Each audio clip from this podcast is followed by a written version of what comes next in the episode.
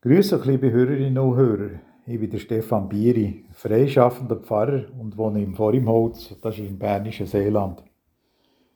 Der Garten, der hat mich eigentlich das ganze Jahr auf Trab gehalten. Es hat geregnet heute. An diesem Spätsommermorgen ist die Luft wieder sauber. Pflanzen haben nach den trockenen Tagen die Feuchtigkeit buchstäblich in sich innen aufgesogen.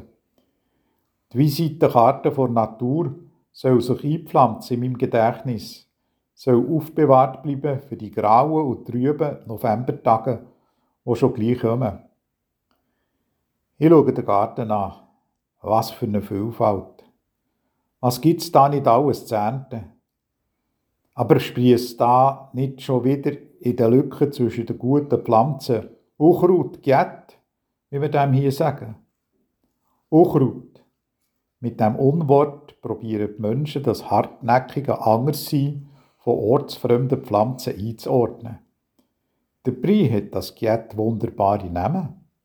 Löwenzahn, kriechender Günsel, Veilchen, milde Möhren, Hirtentäschel, Hahnenfuß. Die Liste in diesem Fachbuch ist lang. Unkraut. In diesen Tausenden von Wörtern in der jüdischen Bibel, dem sogenannten Alten Testament, kommt der Begriff nur gerade an einer Stelle im Buch Hiob vor darf ich da der Schluss daraus ziehen, dass aus alttestamentlicher Sicht das grüne Kleid von unserer Erde makellos und durchweg schön ist. Darum sollten wir lieber den Begriff Beikraut brauchen, weil die gewünschten und unerwünschten Pflanzen zum Teil ganz gut nebeneinander leben können. Unkraut, eben ein Unwort. Es ist erst recht dann unmöglich, das Unwort im Zusammenhang mit Menschen zu bringen.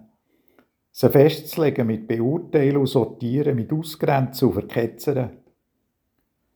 Hüt dich, dass du nicht deinen Engel triffst, wenn du nach dem Teufel schlägst. Lese ich in einem der bedeutendsten jüdischen Bücher, im Talmud.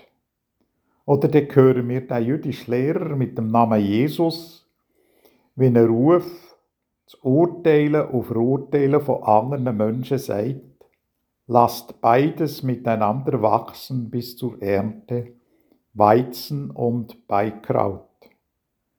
Schöpferische und Zerstörerische, das Rettende und das Vernichtende, das Sinnvolle und das Widersinnige, das alles liegt manchmal ganz nach beieinander.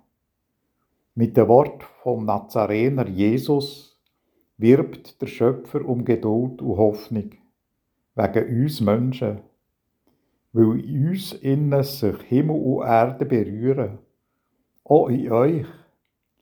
Habt darum eine gute Zeit, liebe Hörerinnen und Hörer,